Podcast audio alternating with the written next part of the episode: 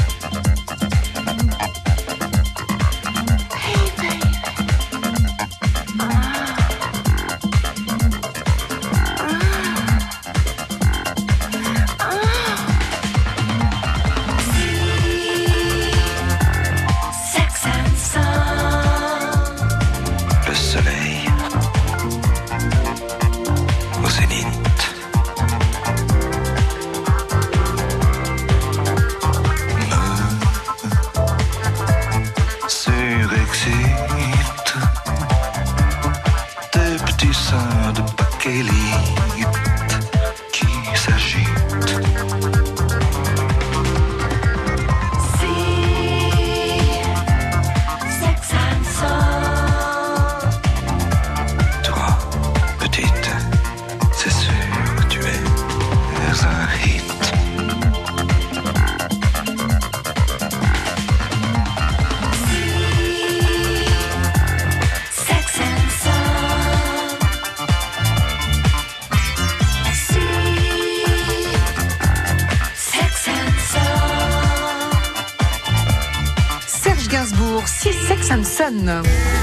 13h, les associations ont la parole. Et je suis aujourd'hui avec la Manche apicole en la personne de Karl Leger, vice-président, Antoine Chaperon, trésorier adjoint. Il était question tout à l'heure du monde des abeilles avec ses abeilles d'hiver, ses abeilles d'été. Comment elles se portent les abeilles dans la Manche? Malheureusement, on déplore de nombreuses pertes hein, depuis quelques années. On, on a toujours euh, euh, des problèmes avec un parasite qu'elles ont sur le dos qu'on appelle l'acarien, Mhm. qu'on appelle pardon le varroa, qui est un acarien redoutable qui envahit, qui envahit tous, nos, tous nos ruchers. On a bien sûr le problème des pesticides. Ouais.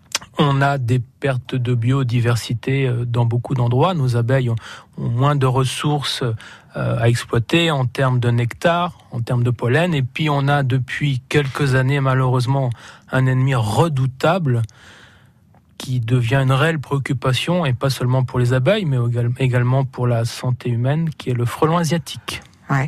Et ça veut dire qu'il fait quoi? Il décime les, les ruchers? Ah, parce qu'il est gros ou parce qu'il mange de trop ou p- Comment il fait? Il les tue? Il est Alors, il a une action à la fois prédatrice, c'est-à-dire qu'il prélève euh, des abeilles, Mhm. euh, qu'il emmène, euh, qu'il euh, déchire sur place euh, dans un, sur une branche d'arbre. Il ne prend que le thorax pour l'amener à la colonie. C'est une ressource de protéines.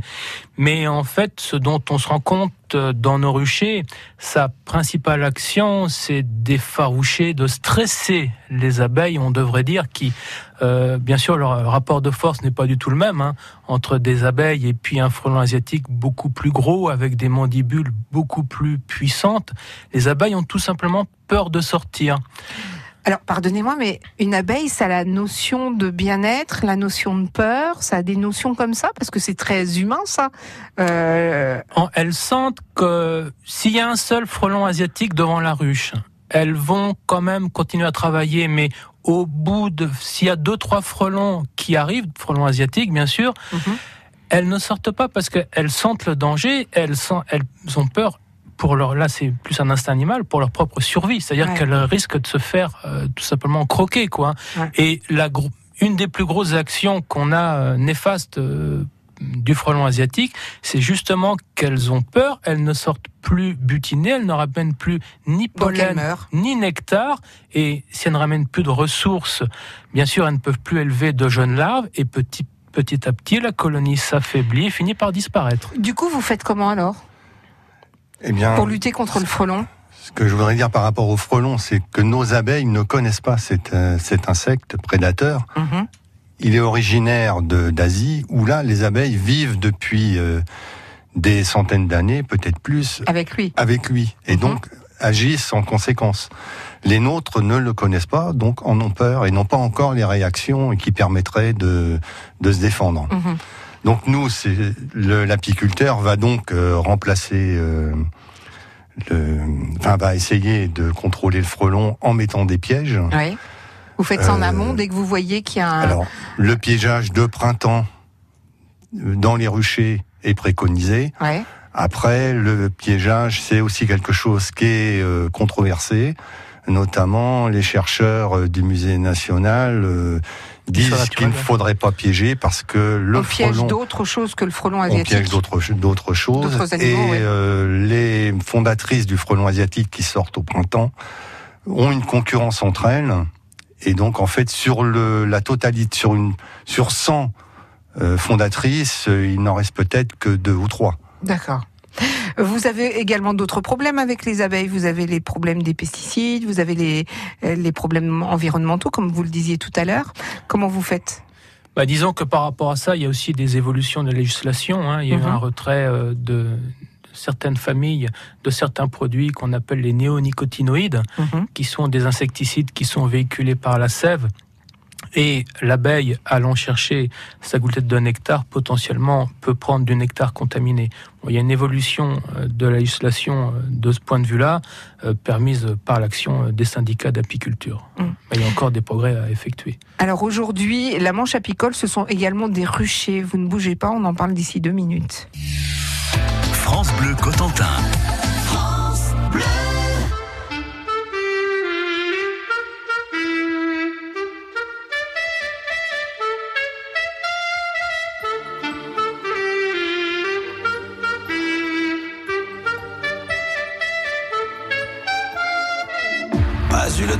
de regarder passer ma vie, ni de bien comprendre où mes vingt ans sont partis.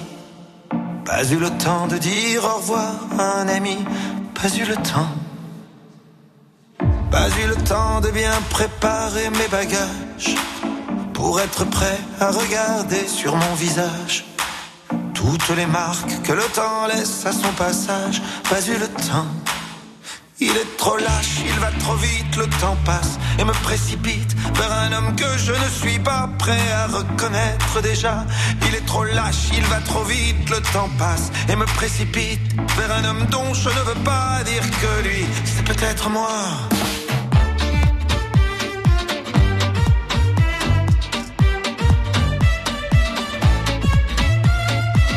Pas eu le temps d'avoir su apprendre à aimer, me souvenir de toutes les peaux que j'ai touchées, ni de savoir s'il y a des cœurs que j'ai brisés. Pas eu le temps,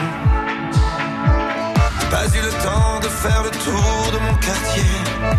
C'était toujours plus loin que je voulais aller. Pas eu le temps de voir ce que j'ai pu rater. Pas eu le temps. Il est trop lâche, il va trop vite, le temps passe et me précipite vers un homme que je ne suis pas prêt à reconnaître déjà. Il est trop lâche, il va trop vite, le temps passe et me précipite vers un homme dont je ne veux pas dire que lui, c'est peut-être moi.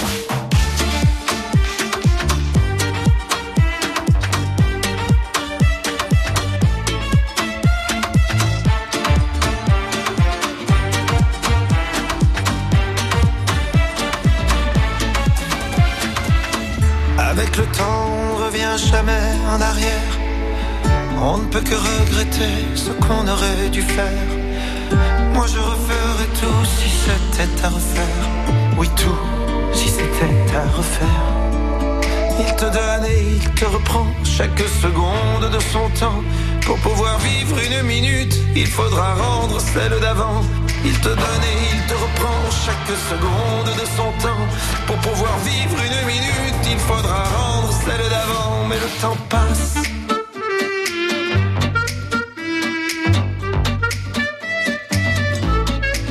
Mais plus il passe et plus je l'aime. Ce temps qui joue et qui m'emmène jour après jour dans une danse où chaque pas est une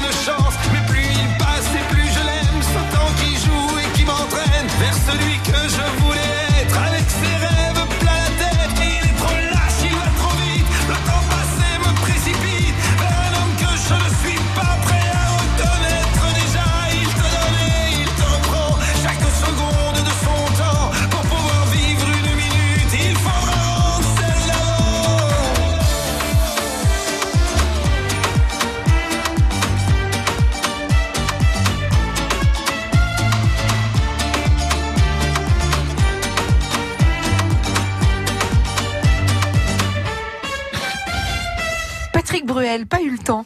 De midi à 13h, Valoris sur France Bleu Cotentin.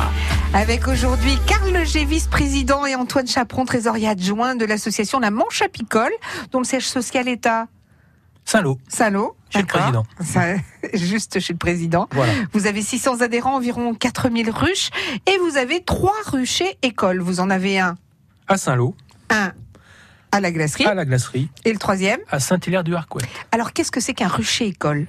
Un rucher école, c'est un endroit où les élèves peuvent venir apprendre l'apiculture.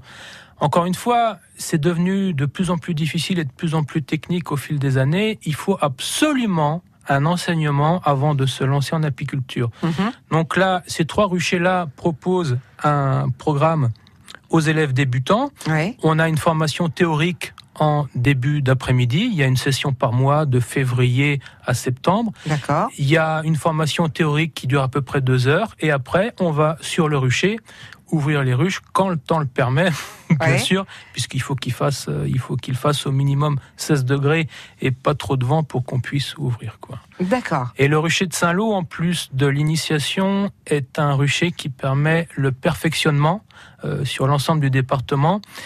Ce qu'on entend par perfectionnement, c'est justement l'élevage des rennes et l'élevage euh, des jeunes essaims Mhm. qui sont appelés à comment dire à repeupler les ruches mortes. Et ça, c'est vraiment un aspect essentiel. Il y a des faiseurs d'essaims euh, dans la Manche ou, ou très peu? La Manche n'est Parce que pas. quand on débute, pardonnez-moi, on va Oui. pas au supermarché acheter euh, cinq abeilles, quoi. C'est effectivement un problème quand on se lance euh, en apiculture, c'est de trouver des essaims. Euh, Il y a quelques apiculteurs euh, dans la Manche qui en produisent, mais il faut vraiment les réserver longtemps en avance, à l'avance. Et dans tous les cas, prendre une formation sur une année avant d'acquérir son premier essaim, puisque si on fait l'acquisition d'un essaim et malheureusement qu'il meurt, euh, ça peut arriver que ce soit par quelques lacunes techniques. Donc il faut absolument venir assister au Oui, parce cours. qu'on est responsable en fait hein, de ces petites bêtes, même si elles sont toutes petites, c'est quand même sous notre responsabilité. D'ailleurs, comment ça se passe? Il faut prendre des assurances quand euh, on veut faire, euh, on veut mettre deux trois ruches dans son jardin? Oui, c'est indispensable. hein. En fait, il y a deux choses à faire. C'est une déclaration au service vétérinaire, à la DDPP. Maintenant, par Internet, ça se fait euh, très facilement. Mhm. Et euh, donc, déclarer la ruche. Et dans le cadre de notre syndicat, l'adhésion ouvre droit à l'assurance pour les trois premières ruches. Donc, euh, la plupart du temps, ça suffit largement. Quoi. Et bien sûr, quand on a plus de trois, on peut souscrire d'autres assurances. Monsieur le trésorier, ça coûte combien d'adhérer à la manche apicole? Euh, D'adhérer à la manche apicole, ça coûte, si on est euh, donc élève, ouais. ça coûtera l'adhésion plus le cours plus l'assurance 35,50 euros Par an. par an. D'accord. Voilà. Dites-moi, on va revenir à, à nos petites abeilles. Euh, moi, j'ai découvert, un, un- je découvre avec vous hein, tout ce qu'elles sont, comment elles sont riches, parce que ce- c'est c'est hyper intelligent comme animal, euh, une abeille. Je ne sais pas si ça, enfin, je ne sais pas euh, ce que veut dire l'intelligence quand on est humain, mais en tout cas, quand on est abeille, on est capable de d'anticiper des choses, de ressentir des choses. Il faut éviter de faire euh, De l'anthropomorphisme. On est parce d'accord que je crois qu'une colonie d'abeilles ne fonctionne pas comme les humains. Ouais. Donc euh, c'est un fonctionnement propre. On ne parle pas d'individus Ouais. dans une colonie, même s'il y a les abeilles, il y a la reine, il y a les faux-bourdons, Ouais. mais plutôt d'un fonctionnement de la colonie. Un peu comme on pourrait imaginer un groupe humain. Il y a des, il y a différentes races d'abeilles euh, dans la Manche? Alors oui, il peut y avoir différentes races. Au départ, il y a une race euh, locale Ouais. qui, est, qui est arrivée il y a déjà des millions d'années, Ouais. euh, qui s'appelle Mellifera mellifera. Et puis il y a des L'abeille noire. l'abeille noire qu'on appelle l'abeille noire ou D'accord. Elle est l'abeille noire ou abeille locale. Elle est plus foncée que l'abeille qu'on va dire jaune, qui celle-ci est l'abeille buckfast. Est-ce que ça veut dire que le, le miel va varier Non. ou le miel varie pas? Non, ça il, rien il varie en fonction de quoi le miel? Parce que euh, il y a du miel blond, il y a du Voilà. miel plus Il ambré. va varier en fonction de, du butinage, de Mhm. ce que l'abeille va aller récolter comme nectar. Donc nectar sur les fleurs ou miella sur certains arbustes. Et- Miella qui est une production de, par exemple, des pucerons, D'accord. éjection des pucerons, et l'abeille euh, prélève ça comme substance sucrée et en fait du miel, mais qu'on appellera miella, à différence du miel. Attendez, recommencez Du parce que miel je crois de que je- nectar. oui, recommencez parce que je crois que j'ai loupé un truc là. Vous me Voilà. parlez des Donc, pucerons. la- Oui, le puceron Oui.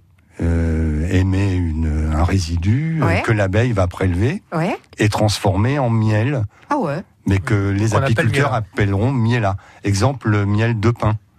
Ah ouais.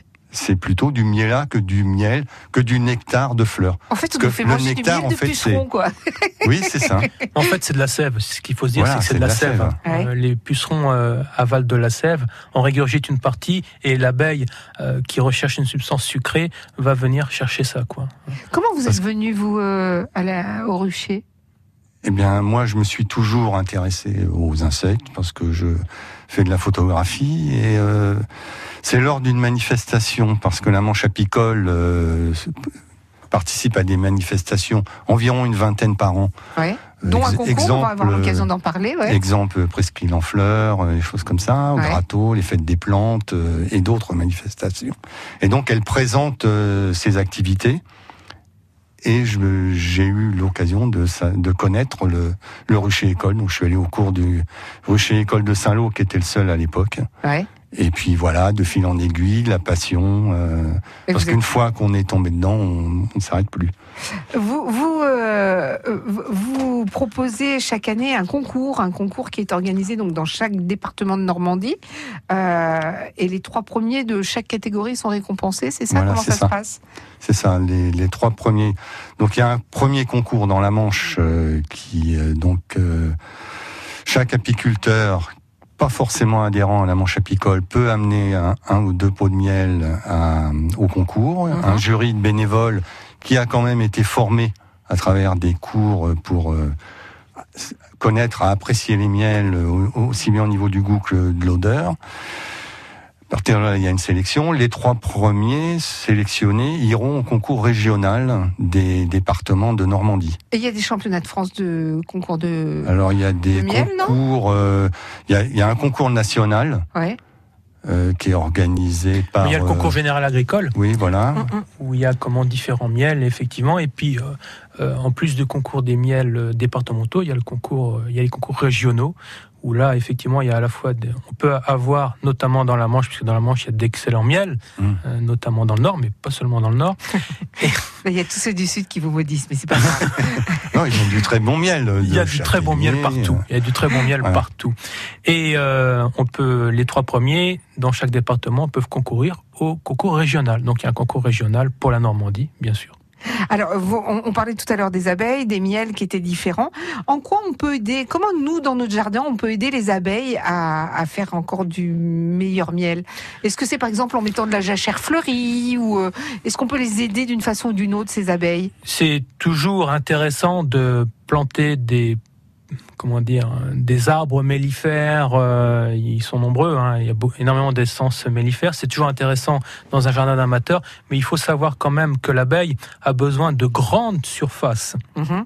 pour faire du nectar. combien sa grande surface? Bah, disons qu'idéalement, euh, euh, je sais pas, moi, si on parle de la lavande, par exemple, la lavande qui est une essence mellifère, avant que de pouvoir euh, faire euh, quelques grammes de miel, il faut quand même beaucoup, beaucoup de mètres carrés de lavande. Donc, chez un amateur, c'est encore une fois, c'est très bien de le faire, mais de là faire une ressource mellifère vraiment intéressante pour l'abeille, ça reste difficile. Mais il faut le faire quand même parce que malgré tout, euh, la multiplication euh, de, des essences mellifères permet quand même à l'abeille de trouver. La diversité, voilà. Et surtout en période de, quand elle n'est plus en période de grande mielée. C'est-à-dire que là, elle a quand même toujours des besoins et elle peut les trouver dans les dans les jardins amateurs où il y a des essences qui sont un peu différentes. Merci beaucoup en tout cas à tous les deux, ça passe vite. hein. Merci en tout cas à Carl Leger, vice-président, Antoine Chaperon, trésorier adjoint de la Manche apicole d'être venu jusqu'à nous. Merci, à bientôt. Merci à vous. Au revoir.